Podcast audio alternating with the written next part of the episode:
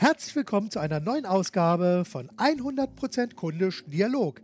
Mein Fokus liegt auf Kundisch an allen relevanten Schnittstellen in Unternehmen und natürlich auch an der Schnittstelle zwischen Unternehmen und Kunden. Letztlich geht es immer darum, Kunden auf allen Kanälen zu vermitteln, dass man sie mehr liebt als die eigenen Produkte, Lösungen und Leistungen. Durch meine Netzwerktätigkeit, Podcasts, Vorträge und Publikationen komme ich immer wieder mit vielen spannenden Menschen in Kontakt. Und heute habe ich als Gesprächspartner Stefan Hagen. Stefan, bist du da? Ich bin da, Marc. Hallo. Hi, bist du bereit? Selbstverständlich. Auch sowas. Wunderbar. Stefan Hagen, du bist bekannt aus der Fernsehsendung Hagen hilft. Liegt mittlerweile viele, viele Jahre zurück. Ja, Dein viele, viele Buch, Jahre, genau, in grauer Vorzeit. In grauer ja. hey, in Medienzeiten gerechnet ist das schon Steinzeit. Ich weiß nicht, wann ja. war das gewesen? 2007? Das so in dem 2008 Dreh? bis 2009. Also 2008, Mai 2009 2000. war die letzte Saison. Okay, ja, also, also schon für Medienzeiten schon wirklich graue das, Vorzeit. Das ist absolut graue Vorzeit. Also wie gesagt, das war damals Hagen hilft. Äh, kurz genau. danach ist dann das Buch rausgekommen, Stefan Hagen hilft. Und ich meine, Stefan Hagen hilft bei der Auswahl des richtigen Espressos. Stefan Hagen mhm. hilft mhm. Unternehmern. Stefan Hagen hilft vielleicht auch der Dame über die Straße. Was macht Stefan Hagen ja. sonst heute noch? Also tatsächlich auch Damen über die Straße helfen, wenn sie es denn möchten. Ähm, aber das hat, glaube ich, nichts mit Hilfe, sondern einfach nur mit einer Erziehung zu tun, mit einer guten Erziehung, die ich Gott sei Dank, äh, so meine ich wenigstens von meinen Eltern genossen habe. Ja, was macht der Stefan Hagen heute noch? Er macht im Prinzip genau das, was er die letzten 20 Jahre gemacht hat.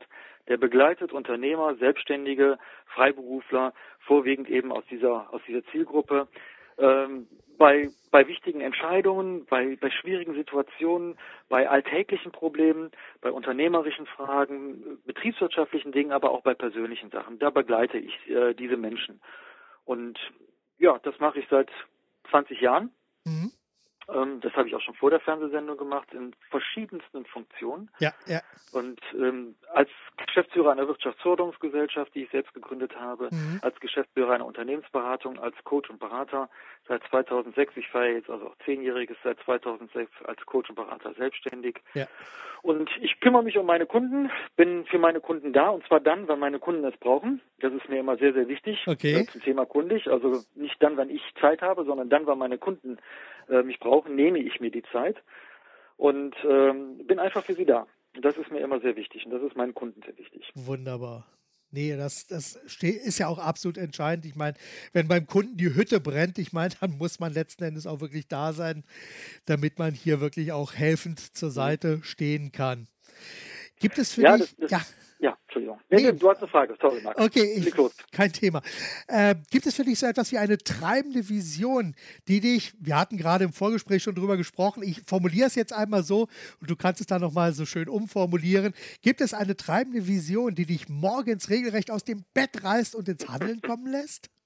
Ja, genau, da haben wir im Vorfeld drüber gesprochen und ich habe gesagt, die Frage fand ich für mich eine der, der wichtigsten Fragen der letzten Wochen.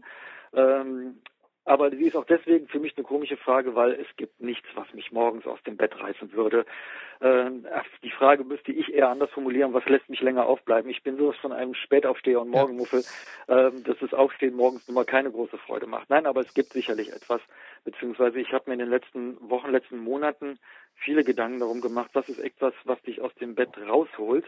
Und das hat sogar ein bildliches, äh, ist sogar sehr bildlich zu sehen. Mhm. Ähm, muss ein bisschen ausholen. Ja, klar weil das, das heutige Datum ist für mich auch wieder so ein besonderes Datum. Ich befinde mich gerade so in dieser Jahresphase, es, es wiederholt sich, also jährt sich gerade etwas, was sicherlich ein sehr einschneidendes Erlebnis in meinem Leben war.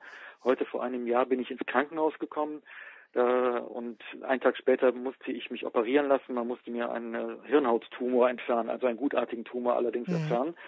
Das war natürlich schon eine erhebliche äh, Situation und ein erheblicher Eingriff, eine lebensgefährliche Situation, mit der ich bis dahin noch nie konfrontiert worden war. Ja. Also es bewirkt mal was. Und äh, so nach der Zeit, die Zeit davor, wo ich eben auf die Operation gewartet habe, zwischen Diagnose und Operation, das ging alles sehr schnell. Und auch die Zeit danach war eine Zeit, über, in der ich mir natürlich viel Gedanken gemacht habe. Das mhm. lässt sich nicht verhindern. Und ich habe mit vielen. Menschen in ähnlichen Situationen, viel, viel, viel, viel bedrohlicheren Situationen, als wie ich sie erlebt habe, gesprochen. Das ist, glaube ich, ganz menschlich, dass wir dann anfangen, uns über ein paar Dinge grundlegend Gedanken zu machen. Ja. Und als ich jetzt deine Frage gelesen habe, beziehungsweise als du mir das gesagt hast, so was, was reißt dich morgens aus dem Bett, musste ich ein bisschen griemeln, weil ich festgestellt habe, was ich an dem Tag vor der OP noch gemacht habe, also einen Tag bevor ich ins Krankenhaus gekommen mhm. bin. Das letzte, was ich gemacht habe, war mit einem Unternehmer zu telefonieren, oh, wow. also ein Coaching-Gespräch zu machen. Ja. Und das erste, was ich gemacht habe, als ich wieder aus dem Krankenhaus rauskam, was sehr, ja. sehr schnell ging, also ich war fünf Tage nach der OP wieder draußen, was ja. unfassbar ist, aber ähm, das geht heutzutage. Ja. Und das Erste, was ich den Tag danach gemacht habe, war tatsächlich wieder mit einem Kunden zu telefonieren, oh, zu sprechen. Wow. Ja. Und am zweiten Tag danach hatte ich schon wieder Leute bei mir. Also ich habe dann mit denen hier gesessen und mich mit denen unterhalten. Mhm, und okay. ähm, das, das ist mir aber gar nicht so bewusst geworden, sondern das ist für mich einfach eine Selbstverständlichkeit gewesen. Das ist, das habe ich nicht, das hört sich jetzt komisch an, nicht unbedingt nur für meine Kunden gemacht, sondern das habe ich vor allen Dingen für mich gemacht. Mhm. Weil mich das aus dem Bett rausgeholt hat. Ja. Das Wissen, das, das, das Wissen, dass, ähm, dass ich mit dem, was ich tue, mit dem, was ich bin, anderen ja. Menschen Unterstützung anbieten kann, mhm. war das, was mich aus dem Bett rausgeholt hat. Okay. Und wenn du dann im Krankenhaus liegst und, und einfach siehst, was dann ähm, an E-Mails reinkommt, was ja. dann an Nachrichten reinkommt, ja. dass mich Kunden besuchen wollte, die haben es nicht geschafft, weil ich schneller aus dem Krankenhaus raus war, als die aus Süddeutschland ja. äh, nach Köln gekommen sind. Aber dass, dass Leute äh, mich besuchen wollten, eine, eine erhebliche Strecke auf sich nehmen, weil sie einfach gesagt haben, nee, ich, jetzt, jetzt braucht der Hagen Unterstützung, der hat ja. mich jahrelang unterstützt, jetzt braucht der mal Unterstützung. Das ist einfach ein Wahnsinnsgefühl. Das, Und das ist das, ja. was mich aus dem Bett rausgeholt hat, das Bewusstsein dessen, dass ich andere Menschen unterstützen kann. Mhm. Yeah. Schreibt ein kleines Helfersyndrom zu. Es kann auch ein ausgeprägtes, ausgeprägtes Helfersyndrom sein. Sei mir vollkommen egal, wie man das nennt. Für mich ist es das wirklich, was mich aus dem Bett rausgeholt hat, als ich letztes Jahr im Krankenhaus war, das Bewusstsein, hey, wenn du rauskommst, kannst du anderen Menschen auch wieder helfen oder unterstützen, mhm. ihnen bei sein, sich mit anderen Menschen unterhalten, ja. alleine durch das Gespräch Hilfestellung geben. Ja. Und das fand ich toll. Ja, das, das ist das auch, wow, wow. Also das, das ist wirklich der absolute Hammer. Und das ist ja auch etwas, wo ich immer wieder sage, Mensch, Leute, vergesst einfach nicht, es geht immer noch um Menschen. Es geht einfach ja. um die oh, Verbindung oh, mit ja. Menschen. Und oh, es ist etwas, was, was mich persönlich auch immer wieder wirklich in den Wahnsinn treibt, wenn ich dann teilweise Firmenmeetings erlebe, wo dann also wirklich über irgendwelche Kennzahlen und Marktanteile und so gerechnet wird, wo also die, die, die, der Faktor Mensch letztendlich komplett rausgenommen wird. Es gibt nur Zahlen, Daten, Fakten, also das typische ZDF-Programm. Mhm. Mhm. Äh, aber der Mensch dahinter, der wird komplett vergessen. Und ja gerade solche Situationen, ich meine, du weißt ja, bei uns war das ja sehr ähnlich gewesen, aber nicht ich in unserer Familie derjenige, der davon betroffen war, sondern da war mhm. das die, meine Frau, die mhm. da einen ähnlichen, also einen Tumor hatte, die also ja. etwas andere Stelle saß. Aber mhm. äh, auch sie war nach fünf Tagen aus dem Krankenhaus wieder raus. Das ging auch sehr, sehr schnell.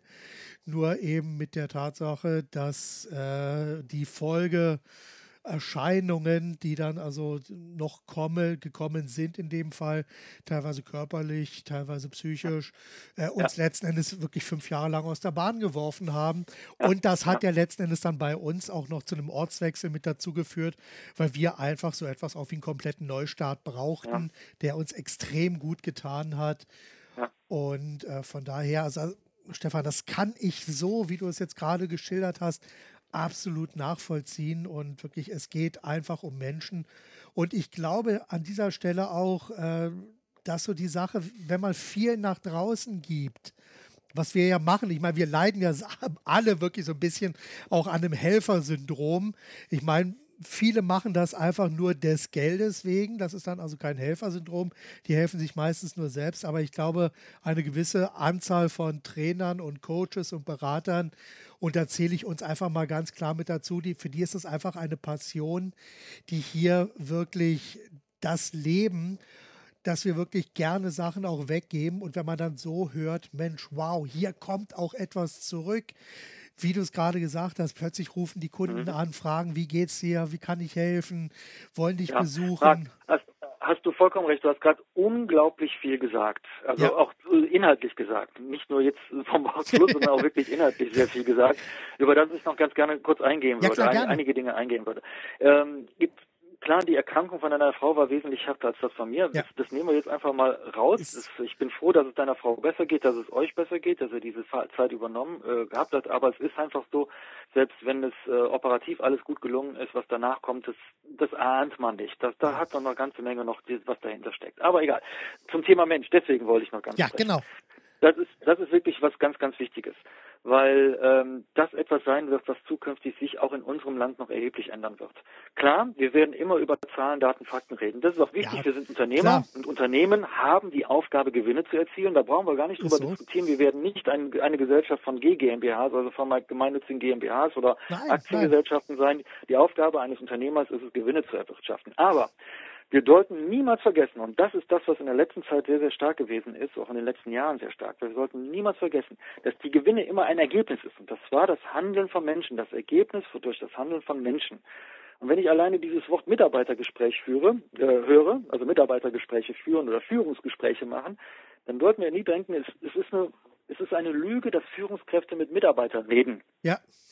Es reden immer Menschen mit Menschen. Ja, genau. Und das wird etwas sein, was zukünftig sich ändern wird in, in unserer Zeit, in unserem, das werden wir noch erleben. Mhm, ich bin fest davon überzeugt, dass tatsächlich wieder der Mensch viel, viel stärker in den Mittelpunkt kommt. Und das hat aber weniger mit uns zu tun, Marc, ja. also mit unserer Generation zu tun. Das hat auch weniger mit gesellschaftspolitischen Dingen zu tun, sondern das hat etwas mit den jungen Menschen zu tun, mhm. mit den Menschen, die jetzt heranwachsen, nämlich mit den jungen Menschen, die ihre Eltern erlebt haben, wie ja. sie sich in Betriebe engagiert haben und was sie dort erlebt haben. Da ist das Thema Burnout eines, nur eine Randerscheinung. Mhm. Und die sich sagen, das möchte ich in der Form selbst ja. nicht miterleben. Da ja. verändern sich gerade Werte in unserer Gesellschaft. Ganz das andere erheblich. Thema was dazu führt, ist etwas, was wir vielleicht noch gar nicht so auf der Pfanne haben. Diese, die, die, nicht diese, sondern die tatsächliche gesellschaftspolitische Situation, die wir haben, die Flüchtlingssituation, auch mhm. das wird unser Land verändern. Ja. Das fand ich sehr, sehr gut, wie Lothar de Maizière das mal gesagt hat. Das wird unser Land verändern. Und wir haben jetzt die Möglichkeit zu entscheiden, in welche Richtung sich das verändert. Und ich habe noch immer die große Hoffnung, dass sich das in Richtung mehr Menschlichkeit verändert, in die Richtung, die es in anderen momentan politisch äh, scheinbar geht. Und das finde ich ganz, ganz schlimm. Aber ich bin immer noch der großen Zuversicht, dass sich auch das in Richtung Menschlichkeit, Verständnis, Empathie verändern wird. Und mhm. damit wird der, das Thema Mensch viel, viel stärker in den Fokus zukünftig kommen. Und die Unternehmen, die das nicht verstehen, werden zukünftig ein großes Mitarbeiterproblem haben. Ja. Das bin ich fest von überzeugt. Absolut, ja. absolut. Ich meine, ja. wir, wir reden ja heute schon über Fachkräftemangel, über Azubi-Mangel ja. teilweise und äh, solche Situationen. Das liegt meines Erachtens nach aber nicht nur an der Ausbildung, sondern auch genau an solchen Themen, dass hier mittlerweile äh, sich auch einfach alles ein bisschen dreht, dass also der, der Arbeitnehmer, wie er bisher genannt wurde, äh, ja seine Position verändert und dass die Unternehmen ja. sich quasi bei ihm bewerben müssen, um einfach zu sagen, hey, komm einfach zu uns, bei uns ja, kannst du dieses und jenes machen, erreichen, hier kannst du dich selbst verwirklichen und hier wirst du sozusagen mit eingebunden. Das ist also komplett, hier, hier ändert sich alles im Grunde genommen. Also ich habe vor sechs Jahren bin ich ausgelacht worden, als ich in einem großen äh, Kongress geredet habe, gesprochen habe äh, über die Fachkräftesituation in den mittelständischen Unternehmen. Man bat mich da bei diesem Kongress, wo nur die großen Unternehmen saßen, die DAX-orientierten ja. Unternehmen ja. saßen, darüber zu reden. Und ich gesagt habe, Sie werden sich wundern, in einigen Jahren, im Jahre 2020, werden Sie genauso viel Geld ausgeben, um Mitarbeiter zu bekommen, ja. wie Sie jetzt Geld ausgeben, um Kunden zu bekommen. Dann hat man mich ausgelacht und jetzt erlebe ich zum ersten Mal, also mittlerweile Unternehmen, mit, mittelständische Unternehmen, das sind keine kleinen Unternehmen, ja. die genau das tun, die sagen, wir sind, wir haben schon längst die Kehrtwende gemacht, wir geben viel mehr Geld aus, um Mitarbeiter zu gewinnen, als wir da zurzeit ja. Geld ausgeben, um Kunden ja. zu gewinnen. Das ganze Marketing hat sich komplett geändert, komplett Absolut. gedreht. Für mich in der Arbeit ist das aber auch eben genau das Wichtige und ich bin auch sehr, sehr glücklich darüber, dass ich diese Denkweise, wie du gerade gesagt hast, also wir auch Menschen in unserer Branche es gibt, die eben tatsächlich den Mensch sehen, weil ich auch glaube, dass für Berater, Trainer es zukünftig viel, viel wichtiger sein wird, nicht das Unternehmen zu sehen, nicht den Profit zu sehen, sondern den Menschen, der dahinter ist. Und das ist das, was meine Kunden mir immer wieder spiegeln. Wenn die Frage ist, warum kommst du jetzt gerade zu mir? Ich, ich stelle mhm. diese Frage immer wieder meinen Kunden. Warum kommt ihr zu mir? Ja.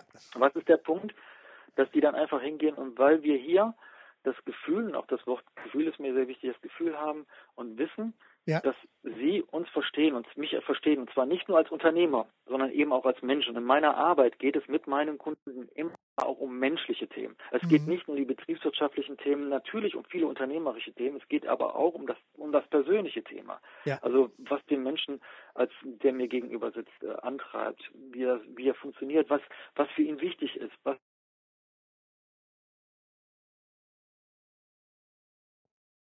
das, glaube ich, wird zukünftig auch in unserer Branche noch viel, viel stärker werden. Und Kollegen, die sich nicht mit damit auseinandersetzen, die nicht lernen, nicht versuchen, Menschen zu verstehen, statt mhm. Unternehmen zu verstehen, die werden zukünftig ein Thema haben. Das, das, das, ist nicht ein Problem, aber ein Thema haben. Nee, aber das ist ein Riesenthema. Mach mal einen Blick in die Glaskugel. Ne? Ja, nee, sehe ich absolut genauso. Und das ist auch absolut deckungsgleich mit meiner Beobachtung und wo ich einfach sage, das ist etwas, das muss wieder mehr in den Fokus äh, hineingehen. Und äh, ich habe gerade erst wieder einen äh, Vortrag von Tony Robbins gehört, äh, wo er auch so dieses Thema angerissen hat und wo er meinte, Mensch Leute, von allem, was wir so machen, 20 Prozent sind Handwerksthemen. 80 Prozent sind wirklich die menschlichen Themen, das sind die Einstellungssachen. Das ist das größte Thema, an dem man arbeiten muss, wo man das macht. Diese Handwerksthemen, das kann man alles lernen, das kann man einfach machen, da, da kann man Schulung gehen, aber das Menschliche, die Einstellung, sei es sich selbst gegenüber, dem Job gegenüber, den anderen Menschen gegenüber, das ist ja. ein riesengroßes Thema und äh, von daher, da, da, müssen wir auf jeden Fall wirklich ja, weiter dran arbeiten. Und da sehe ich auch eine riesengroße Chance, um hier Dinge wieder in eine, ich sag mal so, in, in ein normales Maß wieder zurückzubringen. Also ich, wenn ich mir so teilweise Unternehmen anschaue, äh, die dann, ich sag, will jetzt nicht sagen, wirklich ihren Kunden betrügen oder den Kunden ja, ich weiß nicht, wie ich das am besten beschreiben soll. Also einfach. Ja, doch, das kann ich schon sagen. Ich, ich, weil ich kann das äh, sehr gut beschreiben, weil ich in den letzten zwei Wochen ein Gespräch dazu hatte mit einem Unternehmer, okay. äh, den ich begleite. Und das ist ein Unternehmer, der hat ein produzierendes Unternehmen. Okay. Und der schreibt auf seine Internetseite ganz, ganz groß drauf, also ist ein metallbearbeitendes Unternehmen, metallproduzierendes Unternehmen ja. und äh, ein mittelständisches Unternehmen, gar nicht so klein. Und die werben vor allen Dingen mit dem Thema Qualität. Schreiben ja. die ganz, ganz groß drauf. Und okay. wenn man sich mit ihm aber unterhält, dann stellt man fest, dass seine Ziele eigentlich ganz andere sind. Und was ist mhm. jetzt passiert? Er hat den größten Kunden verloren, was ihn in eine existenzielle Krise, das ganze Unternehmen natürlich, ja. natürlich führt. Und ähm, auf die Frage, warum er das denn tatsächlich, warum das so gekommen ist, äh, stellt sich ja nachher nach einiger Zeit im Gespräch heraus, dass der Kunde Qualitätsmängel angemeldet hat. Oh. Und ähm, tatsächlich, dann habe ich gesagt, Moment, gibt es Qualitätsmängel, Sie haben Qualitätsmanagement und tralala alles, sagt er ja, aber es gibt tatsächlich etwas, das Qualitätsmanagement hat auch diese Mängel erkannt, hat diese Mängel gemeldet und er als Inhaber geführtes Unternehmen, und es ist kein kleines Unternehmen, ja. äh, als Inhaber geführtes Unternehmen hat entschieden, dass die Produkte doch rausgehen, obwohl sie die Qualität nicht hatten, mhm. weil für ihn die fristgerechte Lieferung wichtiger war als die Qualität. Punkt. Und wenn ich dann hingehe und sage, mit Werten werbe, werbe, meine sage, so das sind unsere Wert, Werte, ja. mit ihnen werbe und die dann gegenüber meinem Kunden nicht einlöse und einhalte, dann habe ich ein extrem großes Problem. Ja, ja, ja. Und das ist genau das, was ich sage. Wenn wir mit unseren Werten auf den Markt treten, wir sollten uns genau überlegen, ob das tatsächlich etwas ist, mit dem wir uns auch wirklich identifizieren. Mhm. Weil unser Kunde misst uns daran. Der misst uns daran. Ja, absolut. Und und wenn ich dann diese Werte nicht einhalte, dann ist das schwierig.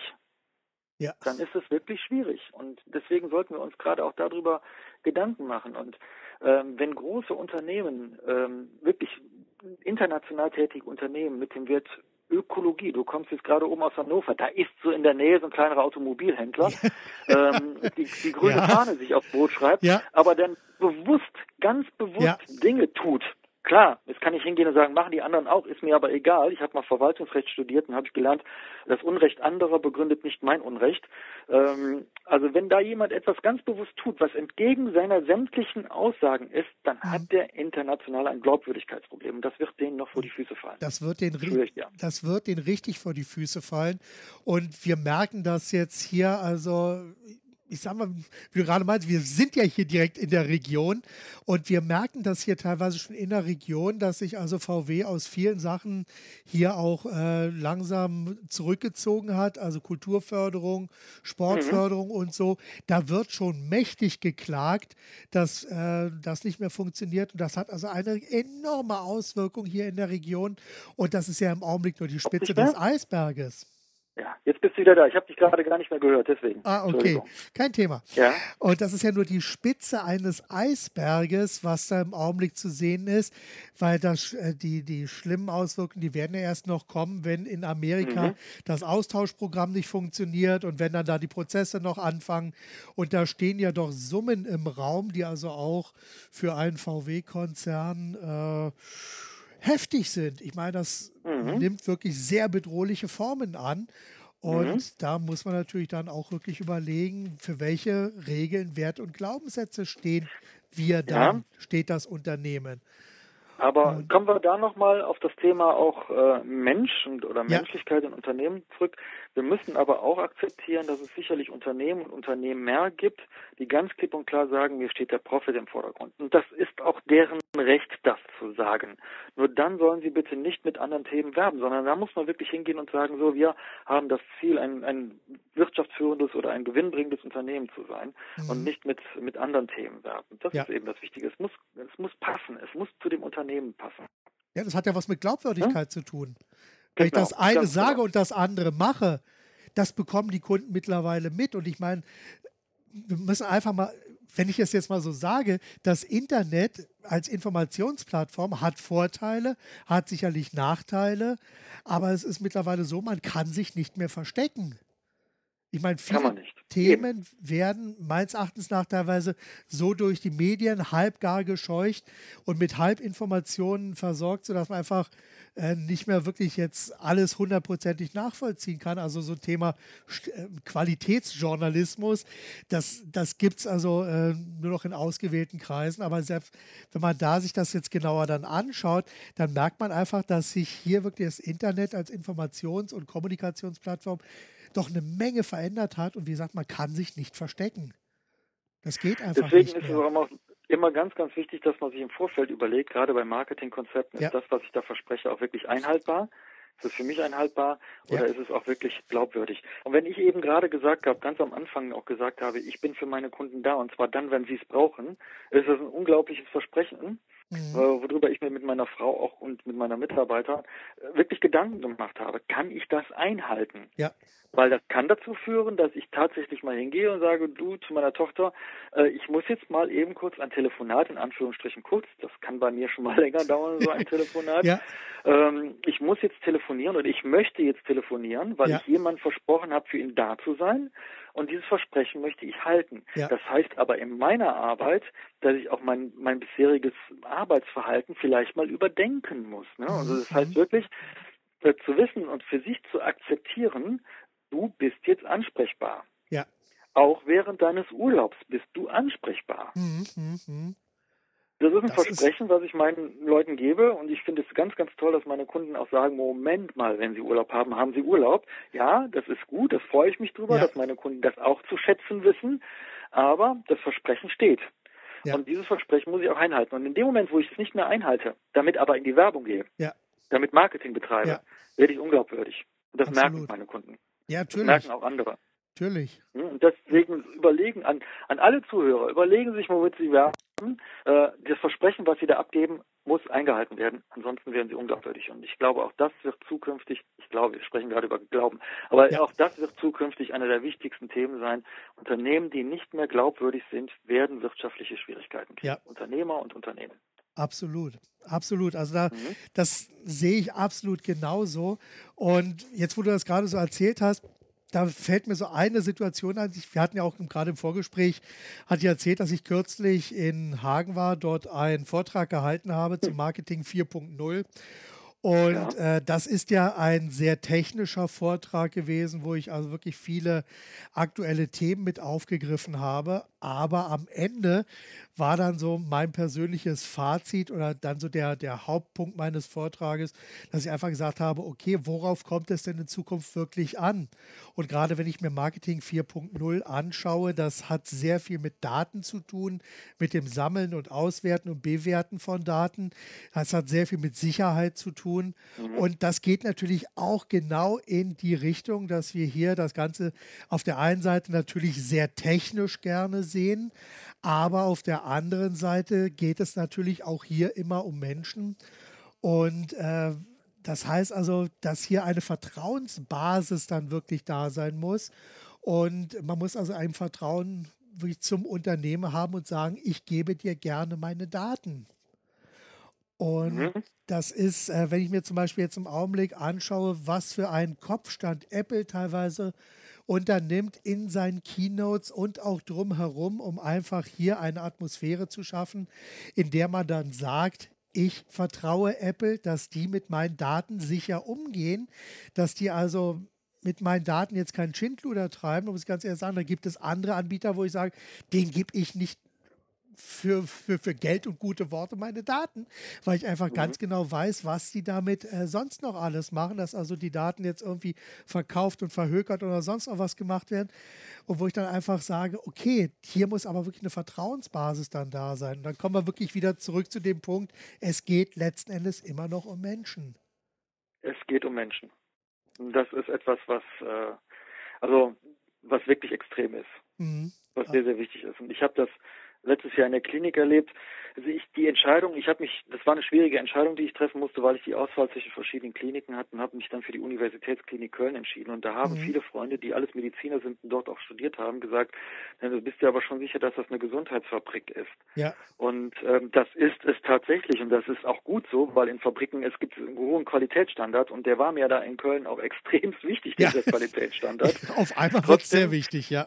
Trotzdem habe ich dort eben auch Menschen kennengelernt. Und mhm. man kann mir erzählen, was er will. Die dort nicht behandelnden Menschen haben mich auch als Mensch behandelt. Ja. Ich habe auch andere Beispiele erlebt. Ich habe einen Professor oder einen Doktor erlebt. Das war eine Katastrophe. Mhm. Äh, das hat mich dazu geführt, mich mit anderen Kliniken zu unterhalten, ob ich dort operiert werden sollte. Und das hätte aber alles länger gedauert. Und ich wollte so schnell wie möglich alles hinter mich gebracht haben. Ja. So ein Jack bin ich halt. Also ich muss das, wenn ich, wenn ich ein Problem habe, soll es gelöst werden. Punkt. Aber der operierende Arzt, der mich nachher operiert hat, ja. das war ein, ein Beispiel dafür, wie, er, wie man auch in einem solchen Unternehmen immer noch menschlich sein kann. Und mhm. das ist fantastisch gewesen, der Umgang. Und das hat mich einfach auch für die Zeit danach geprägt. Wow. Weil man auch einfach verstehen muss, man muss einfach verstehen. Und das ist ganz, ganz wichtig. Ich begleite ja auch viele Unternehmer in der Krise oder Menschen in der Krise. Ob ja, es persönliche Krisen sind, ob es wirtschaftliche Krisen sind, ob es berufliche Krisen sind wir kommen alle in Krisen. Jeder mhm. in unserem Leben hat seine Krisen und ja. nicht nur eine. Ja. Und in solchen Moment muss ich einfach als derjenige, der Menschen begleitet, einfach auch ein Verständnis für die Krise haben. Ja. Und dann kann ich doch nicht als Unternehmensberater, als Coaching gehen und dem auch noch Vorwürfe machen, sondern es geht darum, Verständnis für seine Situation zu entwickeln und aus der Situation Lösungsmöglichkeiten ja. zu entwickeln. Und das habe ich bei diesem Arzt gelernt. Also wirklich in den paar Tagen mhm. habe ich das gelernt. Das war fantastisch. Ja. Ja, also wenn jemand mal einen guten Arzt kennen, werden Sie mich anrufen, den den Namen geben. Dann ja. gebe ich gerne den Namen weiter. Oh, super. Ja das, ja. das ist klar. Aber ich sag mal, meine Frau wurde damals in der Charité behandelt. Das ist also auch ein Riesenunternehmen und so. Aber da war eben der Professor, der also genau für die Hirntumorart wirklich die Koryphäe ja. ist, sogar weltweit angesehen und so. Und von dem wurde meine Frau dann auch operiert und so. Und das ist einfach an der Stelle, da sagt man einfach, egal was es kostet, wir müssen hier einfach die bestmögliche Lösung dann finden und auch dort. Ja. Und auch ich habe jetzt wieder ganz ja. schlechte Verbindung. Ich verstehe dich immer nur bruchstückweise. Okay. Gut, aber ich verstehe dich ja. soweit gut. Aber jetzt bist wir, du wieder da. Äh, wir machen, wieder da. Wir hm? machen einfach weiter.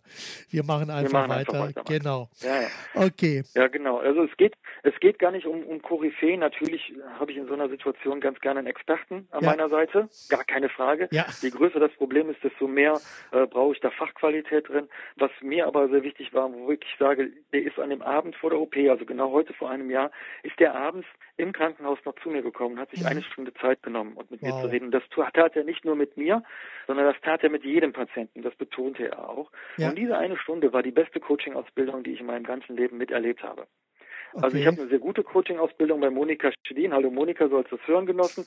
Aber alles an alles andere an Fortbildung äh, ja. kam nicht an diese eine Stunde dran, weil was der in einer Stunde jemandem mitgegeben hat an Zuversicht, an Vertrauen, an Optimismus, aber auch an sachlichen Risikoabwägung, war fantastisch. Also das muss ich ganz wirklich sagen, es war ein sehr, sehr sehr, sehr verständnisvolles Gespräch. Und seitdem ist dieses mhm. Thema Empathieverständnis für mich noch wichtiger geworden und werde es auch zukünftig in den Vorträgen noch viel stärker herausbrüllen und dafür kämpfen, dass Menschen ja. wieder verständnisvoller miteinander umgehen. Wäre, wäre wirklich sehr, sehr schön. Wow. Ich meine, wir haben jetzt, ich, ich gehe gerade mal so unsere, meine Fragen jetzt mal durch, mhm. die ich so mhm. vorbereitet habe. Und wenn ich das so sehe, haben wir also jetzt schon ganz nebenbei so die Hälfte der Fragen wirklich schon soweit äh, behandelt und schon mal so abgearbeitet und äh, sind ja hier auf ja, viele Themen schon eingegangen. Äh, vielleicht doch noch eine Sache äh, mit dem Handlungsbedarf von Kunden haben wir soweit. Gibt es etwas, wo du im Augenblick fassungslos den Kopf schüttelst? Ich meine, wir hatten ja schon so ein bisschen drüber gesprochen, aber gibt es da noch so mhm. einen Punkt, wo du sagst, Mensch, das ist noch ein Thema, da muss auch noch irgendwas passieren, sonst passiert was anderes? Mhm.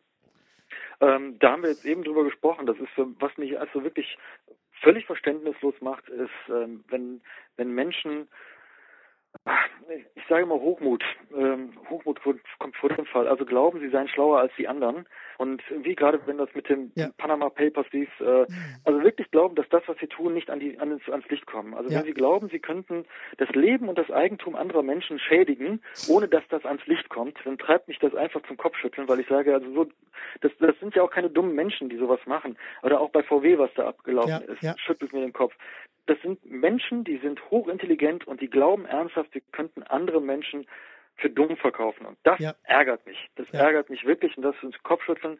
Ähm, wenn ein Vorstandsvorsitzender eines Unternehmens oder ob es jetzt ein Regierungspräsident einer Regierung ist in England, der immer hingeht und sagt, nein, da haben wir natürlich nichts zu tun und plötzlich kommt da jemand an und sagt, oh doch, Sie haben doch Anteile mhm. bei der mhm. Firma Ihres Vaters gehabt, Cameron zum Beispiel, ja. dann schüttle ich den Kopf und denke mir nur, was geht in diesem Menschen vor, dass der glaubt, andere Menschen für dumm verkaufen zu können. Wir kriegen das raus.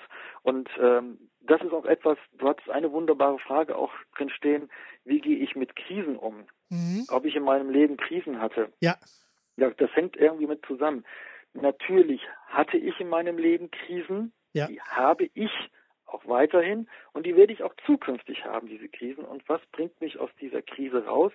Und dann kann ich immer nur sagen, es ist jetzt etwas für mich, vielleicht gehen andere damit anders um. Für mich ist es einfach Offenheit mhm. und mit anderen Leuten reden. Aber Offenheit und Ehrlichkeit. Auch zu sagen, nee, das ist momentan nicht lustig. Und ja. diese Offenheit verlange ich von Menschen, die gerade in solchen Positionen sind, auch. Und wenn sie diese Offenheit nicht bringen, dann schüttel ich den Kopf. Ja. Also seitdem, was bringt mich in den Wahnsinn, wenn Menschen glauben, andere Menschen betrügen zu können und für dumm verkaufen zu können. Und das andere ist eben, wie komme ich aus der Krise raus? Seien Sie offen, offen damit umgehen und Rat suchen, mit anderen Leuten sprechen. Ja wirklich offen mit anderen Leuten darüber sprechen. Mhm. Nur wenn man Hilfe einfordert, kriegt man diese Hilfe auch. Ja. Und man wird immer wieder überrascht sein, wie gerne andere Menschen helfen. Also das, das zum einen, lass mich kurz an dieser Stelle einsteigen, also das zum einen, wie gerne andere Menschen helfen. Aber etwas, was ich auch erfahren habe, ist gerade als ich meine Frau wirklich durch eine sehr, sehr schwere Zeit begleitet habe und auch für mich war die Offenheit das Einzige, was mich wirklich davor bewahrt ja. hat, selber komplett wahnsinnig zu werden, ist, ich habe mit vielen, vielen anderen Leuten gesprochen und ich habe aus Ecken Sachen mitbekommen, mit auf den Weg bekommen und auch erfahren, wo ich einfach gesagt habe, Mensch, du stehst nicht alleine da. Ja. Ganz genau. Darum geht es. Das ist der Kern. Genau darum geht es bei meiner Arbeit.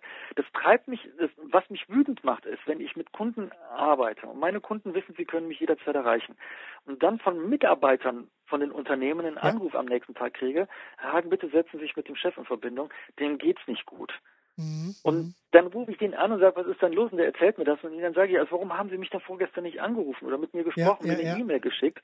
Ähm, da werde ich kribbelig, wenn die, die, die mir von mir angebotene Hilfe nicht wahrnehmen, ja. äh, weil ich immer nur wieder sagen kann, wirklich offen zu sein, wenn ich, wenn ja. ich das Gefühl habe, allein zu sein, und das ist bei vielen Menschen so, gerade bei vielen Unternehmern, Selbstständigen, Freiberufler, wir sind ja auch teilweise Einzelkämpfer, ja. man glaubt das nicht, wie, wie die Einsamkeit in der Spitze, da gab es letztens einen sehr, sehr guten Bericht drüber im Fernsehen, in der äh, Mediathek bei ARD kann man das immer noch mhm. sehen, die Einsamkeit der Spitze wie, wie einsam Menschen sind, obwohl sie zigtausend Berater um sich herum haben, ein tolles, intaktes Familiengefüge um sich ja, herum haben. Ja. Aber es gibt einfach Situationen, in denen sich diese Menschen auch einsam fühlen, ja. weil sie sich nicht verstanden fühlen.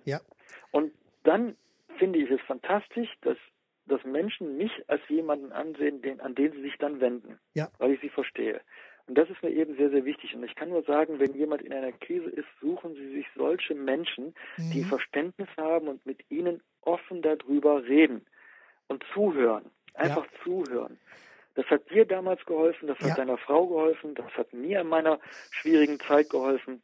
Ja. Und ich finde, das ist mit das Wichtigste, was einem Abs helfen kann. Absolut. Also das, ich meine, du sprichst damit gerade etwas wirklich ganz Großartiges an. Das ist so dieses äh, persönliche Netzwerk, was man mhm. ja sich auch für solche Fälle wirklich ja, schaffen muss, wo man da so selbst drin äh, verankert sein muss. Das ja. halte ich wirklich für extrem wichtig. Wobei Netzwerk ja. klingt jetzt wieder sehr technisch, aber es gibt ja zum Beispiel auch eine Sache, ich meine, auf der einen Seite ist für solche Situationen, gerade Krisenzeiten und Interventions Zeiten, wo also mhm. wirklich was gemacht werden muss, ist es ja doch sehr, sehr wichtig, dass man so einen Coach als Begleiter hat, der wirklich mal mhm. unabhängig mhm. von draußen draufschaut und da äh, Sachen vorschlägt. Aber eine zweite Sache, die ich hier auch nochmal in den Ring reinwerfen möchte, er sagte den mhm. Begriff Brain Trust etwas? Oder Mastermind? Mastermind Ja, Mastermind, Mastermind und Brain Trust sagt mir natürlich etwas. Sagt ja. dir was, ja. Weil das mhm. ist natürlich etwas. Aber ich bin immer ein Freund davon, das so auszudrücken, dass es auch jeder versteht. Was verstehst ja. du drunter? Was verstehe ich drunter? Das ist einfach eine Gruppe von Menschen, mit denen ich mich regelmäßig zu meinen Themen austausche und mhm. wo in dieser Gruppe also auch eine so vertrauensvolle Basis da ist, dass man also mhm. einfach weiß, dass das, worüber gesprochen wird, dass das wirklich in den Kreisen, also wirklich innerhalb dieser Kreise bleibt, also in dem Raum bleibt, mhm. in dem man äh, mhm. darüber spricht, sodass man also auch über solche Themen, private Themen, Krisenthemen, auch hier wirklich offen mit anderen Menschen sprechen kann um ja. hier auch von anderer Seite aus äh, Einblicke zu bekommen. Ja. Und äh, das Besondere an diesem Brain Trust Prinzip oder an der Mastermind Gruppe ist ja einfach, dass es doch sehr Gleichgesinnte sind äh, zum Beispiel, ich sage mal, alles Unternehmer oder man hat Unternehmer und Coaches, also jedenfalls alle so mit wirtschaftlich etwas enger zusammenliegenden Themen, mhm. aber dass vielleicht auch manchmal hier Menschen mit dazukommen aus komplett anderen Bereichen, die aber auch da eine neue Sichtweise, ich sag mal jetzt beispielsweise ein Schauspieler oder Künstler, der da mit hineinkommt und hier eine komplett neue Sichtweise auch mit reinbringen kann. Mhm. Und äh, hier kann man sich dann wirklich auf einer Ebene austauschen. Und wie gesagt, das Entscheidende ist einfach, bei so einer Mastermind-Gruppe oder bei so einem Brain Trust, dass man sich regelmäßig austauscht, dass man also sagt, wirklich einmal im Monat festen Termin, eine Stunde, zwei Stunden, wo man sich über alle möglichen Themen dann austauscht, um hier eine Basis zu schaffen und dann mhm. darüber hinaus auch äh, außerhalb der Brain Trust-Zeit natürlich auch in Kontakt stehen kann, wenn es denn mal mhm. wirklich drauf ankommt. Und das ist auch etwas, äh, was mir sehr geholfen hat. Ich dass ich also hier auch so Kontakte habe und hatte, die mir also auch hier sehr viel geholfen haben, um eben ja meine Themen zu stemmen. Und von daher genau. halte ich das also für eine sehr, sehr gute Idee, um hier einfach so eine Gruppe zu gründen oder beizutreten.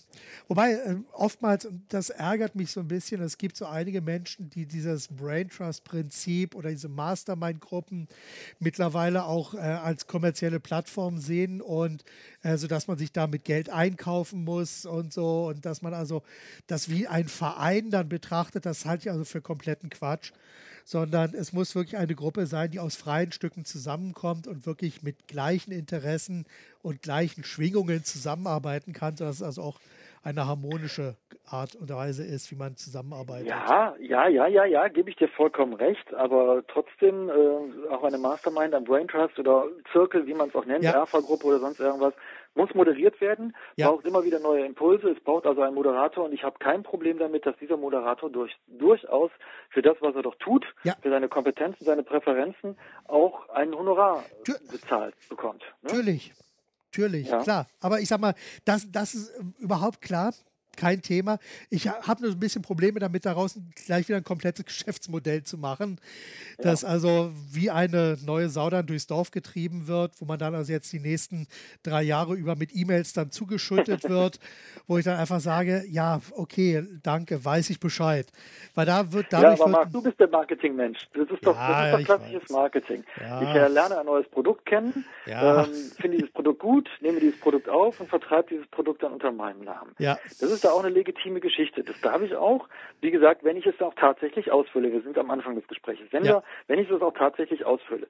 Und der Kunde, der merkt, dass es nur ein Marketing, wie ein neues, nur ein neues ja. Geschäftsmodell ist, unter dem jemand tatsächlich nicht steht, weil ja. er es nicht schafft, diesen vertrauensvollen Austausch in der Gruppe herzustellen, weil er es nicht schafft, immer wieder neue Impulse zu geben, weil er es nicht schafft, tatsächlich die Mitglieder dieser Gruppe abzuholen, einzubinden, ähm, sondern weil es einfach nur ein Geschäftsmodell ist, dann merken die das ganz schnell und dann ja, ist er auch wieder vom Markt runter. Ja. Da brauchen wir uns gar keine Gedanken zu machen. Ja. Das regelt, das, das, regelt der Kunde. Das regelt der Markt, ja.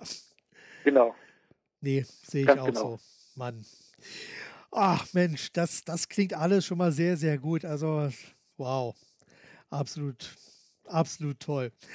Sag mal, anderes Thema. Ich meine, äh, hm? gibt es für dich im Augenblick so drei Lieblingsbücher, die du in letzter Zeit gelesen hast, wo du einfach sagen kannst, Mensch, die würde ich auch gerne noch meinen den Zuhörern mit auf den Weg geben?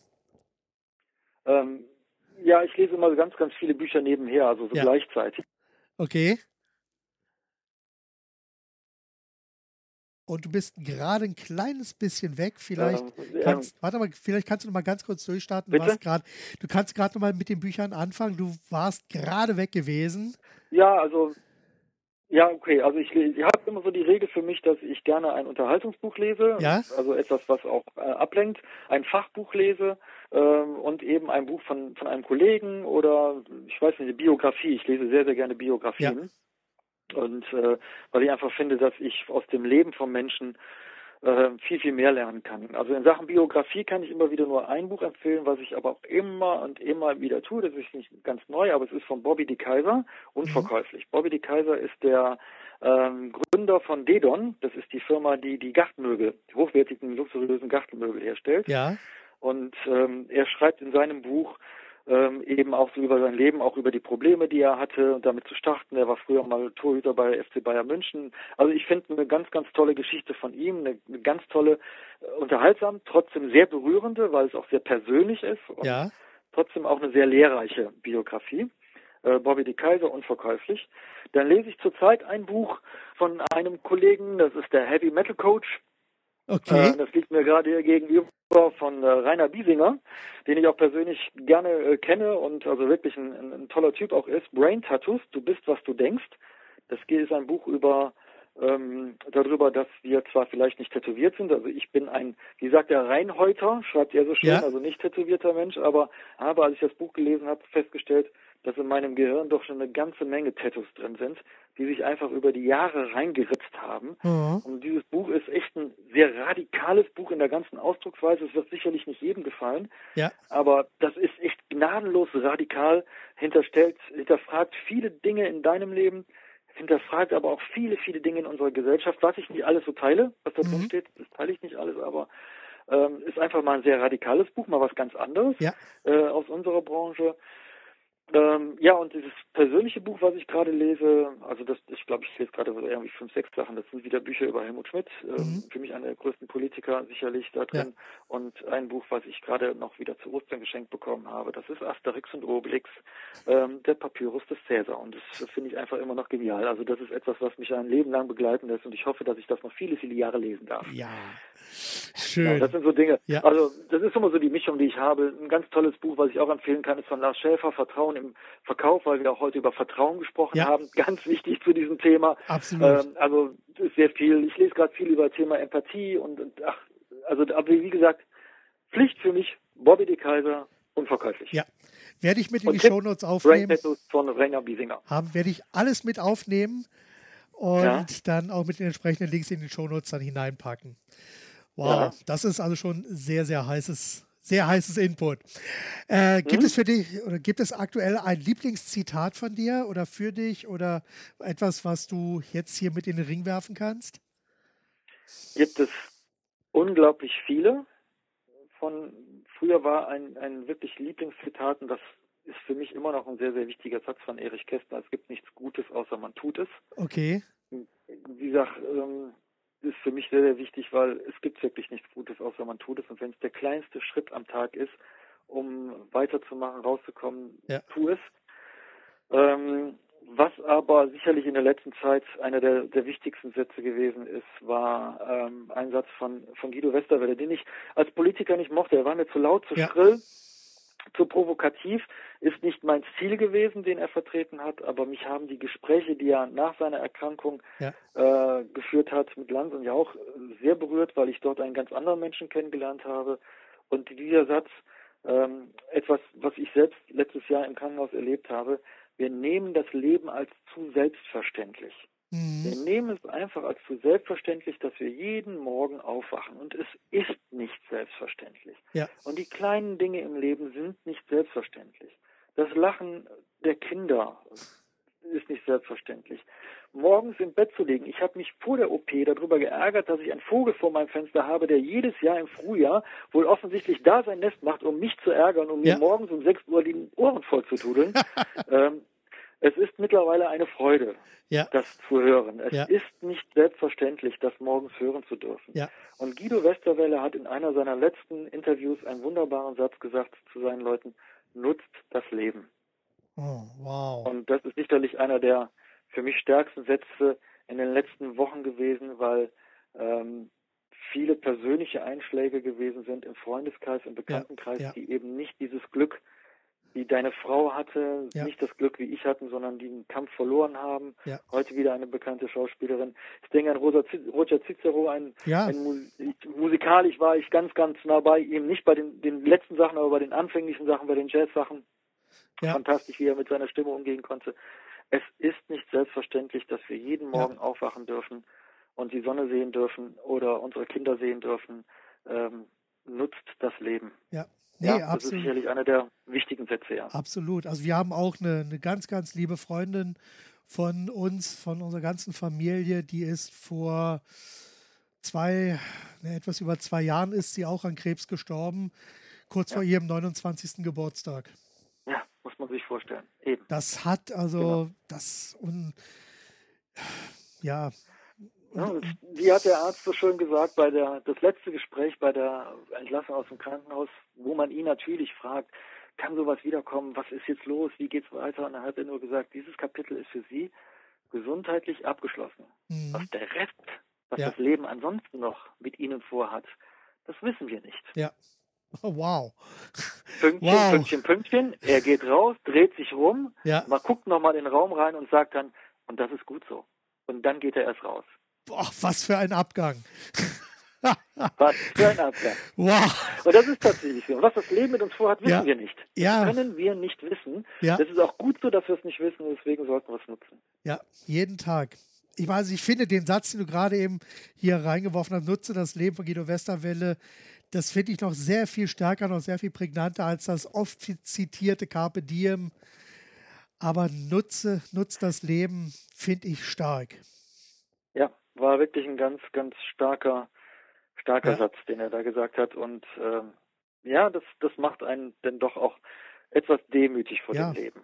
Ja, hm? absolut. Also demütig, aber auch sehr dankbar. Und zwar ja, für jeden einzelnen ich. Demut Tag. ist ja. für mich dankbar. Genau. Demut wird immer als unterwürfig interpretiert, ja, okay. hat mit Demut eigentlich gar nichts zu tun. Demut kommt aus einer ganz, ganz anderen Ecke. Demut ist ein sehr christlicher Begriff und hat auch was mit Dankbarkeit zu tun. Also genau. Also wirklich mit dankbar. Das macht das, äh, also so etwas macht das Leben. Man sollte dankbar sein für das, was man erlebt. Sicherlich genau. gibt es auch die Tage, für die man weniger dankbar ist. Das kennen wir alle. Ja, natürlich. Also die Tage, ähm, das sind einfach Tage, die einfach blöd sind und die auch blöd bleiben und auch nicht schön geredet werden sollen. Ja. Aber auch an diesem Tag gibt es irgendetwas, was schön gewesen ist. Ich sage dann immer nur, ähm, wenn meine Tochter die Tür aufmacht, aus ja. der Schule kommt und Hallo Papa sagt, ja. das ist schön und wenn es das einzig Schöne an dem Tag gewesen ist, das war schön und das hat den Tag auch lebenswert gemacht. Ja, da, ich sag mal, da muss man auch für sich selbst, für seine eigene Gedankenhygiene dann auch sorgen und auch bereit sein, einfach wirklich das Schöne in kleinen Dingen zu finden und einfach ja. auch bewusst wirklich rauszugehen und zu sagen, okay, egal was heute passiert ist, ich will mindestens eine Sache finden oder ich finde eine Sache, die wirklich heute richtig schön war. Und ja, meiner genau. Auffassung genau. nach oder meiner Erfahrung nach, und das wird mir auch immer wieder bestätigt, ist, wenn ich rausgehe und bewusst danach suche, nach dem Schönen suche, dann werde ich das auch finden. Mhm. Man muss nur wirklich offen dafür sein. Genauso wie ich auch immer sage, Mensch, findet jeden Tag eine gute Idee. Egal, was ja, man macht, genau. aber wenn man einfach erstmal diese Grundeinstellung hat, und da haben wir es letztendlich wieder, diese 80% Grundeinstellung. Da einfach diese Grundeinstellung, dass wir einfach sagen, jeden Tag eine gute Idee finden, in jedem Tag etwas Schönes finden, jeden Tag wirklich zu leben. Man, ja. Ich habe gerade erst vor ein paar Tagen äh, auf Facebook so einen Spruch gesehen, so unter dem Motto, äh, man lebt nur einmal. Nein, man lebt jeden Tag. Man stirbt ja. nur einmal, aber leben. Genau, genau. Und auch sehr schön gibt es irgendwie von den Peanuts diesen Spruch, ne? irgendwann werden wir sterben und Charlie Brown sagt aber nicht heute. Ja, aber nicht heute.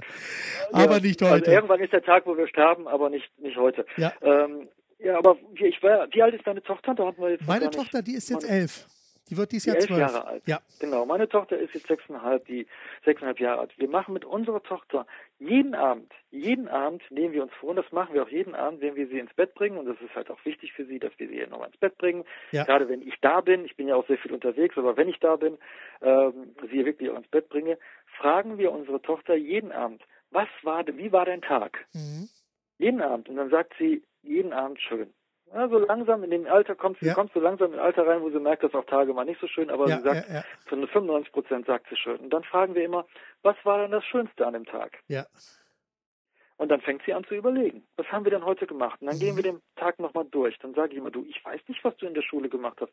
Was war denn schön in der Schule? Ah, das war schön in der Schule. Oder das war nicht so schön, dass ich geschubst worden bin. Aber ich ja. hab, das fand ich schön. Oder heute Abend mit dir zu puzzeln war schön. Oder was zu lesen. Sie, ja. sie liest sehr gerne. Ja, ja, äh, ja. Ah, schön. Und das sind die Dinge den Menschen einfach mal wieder ins Gedächtnis rufen, was war denn schön an dem Tag. Und ich erlebe das bei vielen Unternehmern genauso, die zu mir ja. hinkommen und sagen, ich habe nur den Mist, Ärger mit dem Finanzamt, Ärger ja. mit dem Mitarbeiter und den Ärger noch gehabt. Und dann hole ich tief Luft und sage, was war denn schön in dieser Woche? Ja.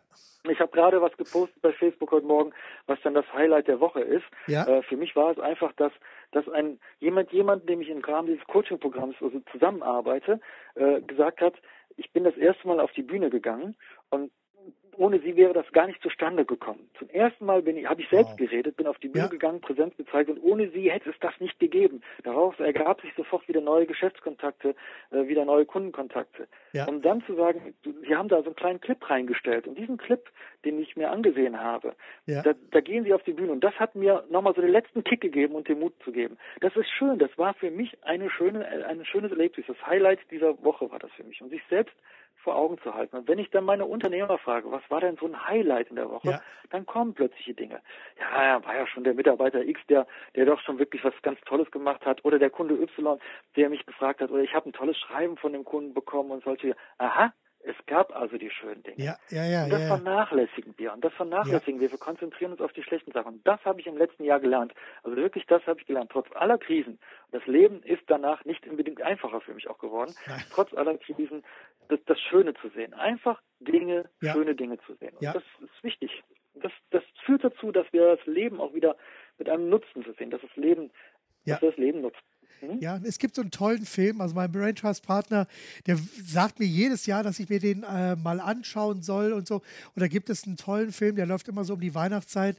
Äh, ich bin mir jetzt nicht hundertprozentig sicher den Titel, aber so, äh, so ein Motto, ist das Leben nicht schön? Oder das Leben mhm. ist schön, heißt das so. Das ist äh, so eine Geschichte über James ein. Stewart. Genau, mit dem, genau. mit mhm. dem Mann, der also keinen Sinn in seinem Leben sieht und. Genau, der sich das Leben nehmen möchte genau. und dann sieht, was er in seinem Leben bei anderen Menschen bewirkt genau. hat. Ne? Und genau. genau das ist. Und genau das ist auch das, was ich eben im letzten Jahr hatte, als ich im Krankenhaus gelegen habe. Ja. Natürlich wusste ich, dass das Risiko am nächsten Tag besteht, ja. dass die OP auch nicht funktionieren kann. Bei einer guten Freundin von uns hat sie eben nicht funktioniert. Sie mhm. hat die gleiche OP mit dem gleichen Symptom leider ja. nicht überlebt. Ähm, und dann liegt man da und denkt sich so, wie war es denn bis jetzt? Bis jetzt. So. Und dann zu wissen, dass man doch mit seinem Leben paar Spuren hinterlassen hat. In der ja. Familie, im Freundeskreis, aber auch beruflich. Das, das war gut. Das war wirklich, war wirklich sehr, sehr schön. Und mhm. ähm, das zu wissen, sich das vor Augen zu führen, kann jedem Menschen nur helfen. Ja, mhm. absolut. Mhm. Also du siehst mich hier fast den Tränen nahe gerade. Und das, das tue ich leider nicht. Ich, nee, ich du siehst, ja nicht. Wir telefonieren nur. Ja, wir telefonieren nur, aber wirklich, ich, ich sitze hier gerade und versuche so eine Träne leicht wegzudrücken, weil es ist, ich, wir sind da wirklich gedanklich auch so dicht beieinander, weil wir eben sehr ähnliche ja. Sachen noch erlebt haben. Und ich sag mal, ich sag mal, man muss nicht so etwas durchgemacht haben, um wirklich Nein, das Leben schätzen zu lernen, lieben zu lernen. Man muss es einfach nur für sich selbst mit als Grundeinstellung hineinnehmen und es einfach so nehmen, wie es ist. Gottes Willen, ich wünsche keinem, dass er sowas Nein. mitmachen muss. Und wie gesagt, das ist, was, was ich erlebt habe, ist ja was ganz, ganz anderes als Menschen, die noch einen Kampf führen müssen. Ich ja. bin so dankbar für diese, für die, aber wenn es doch, wenn ich es erlebt habe, dann kann ich doch das, was ich erlebt habe, anderen Menschen mitgeben ja. und denen dabei helfen, dass sie auch ohne das erlebt zu haben, ja. äh, das Leben nutzen, die die Fähigkeiten nutzen, ja. die sie haben, die Stärken nutzen, ja. die sie haben. Darum geht es doch gerade in der Beratung, wenn wir mit Menschen zusammenarbeiten, zu gucken, was, was kann man den Menschen, aus, was kann man aus diesen Menschen rausholen, denen ja. die Stärken aufzeigen, die, denen das Selbstbewusstsein zu machen, den Perspektiven da genau. aufzeigen, neue Chancen zu bieten. Und einfach Verständnis für deren Situation zu haben.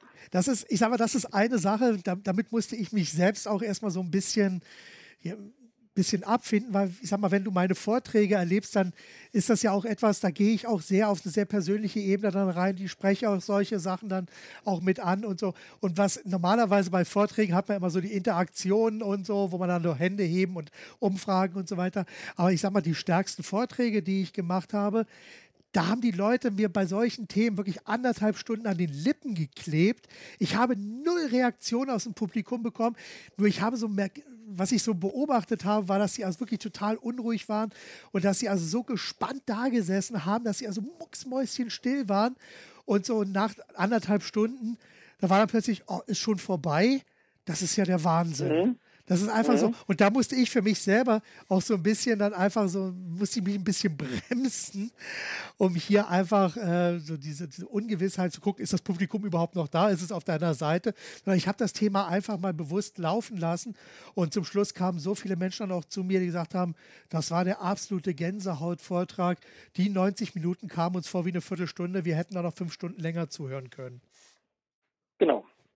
Unsere Art, Vorträge zu ja. halten. Ähm, ich liebe es, meinen Vorträgen genau diese nachdenklichen Momente mitzugeben, aber es darf auch gelacht werden, genau diesen, ja. diesen Gegenpol zu schaffen, genau, zwischen Schmunzeln, Lachen und aber auch Nachdenken. Übrigens hatten wir letztens mal, das fand ich auch sehr schön, ein Veranstalter eines Vortrags gesagt, naja, Hagen, nachdenken sollen unsere Zuschauer nun gar nicht. Das meinte der übrigens wirklich ernst. Ach Quatsch, echt? Aber ähm, gibt es, ja, ja, das, das gibt es. Comedy ist momentan sehr, sehr gut gefragt. Kann ja, ja habe ich auch absolut Verständnis für. Das Leben ist momentan für uns nicht so einfach, gerade vor einem halben Jahr war es ja noch alles viel schwieriger. Ja.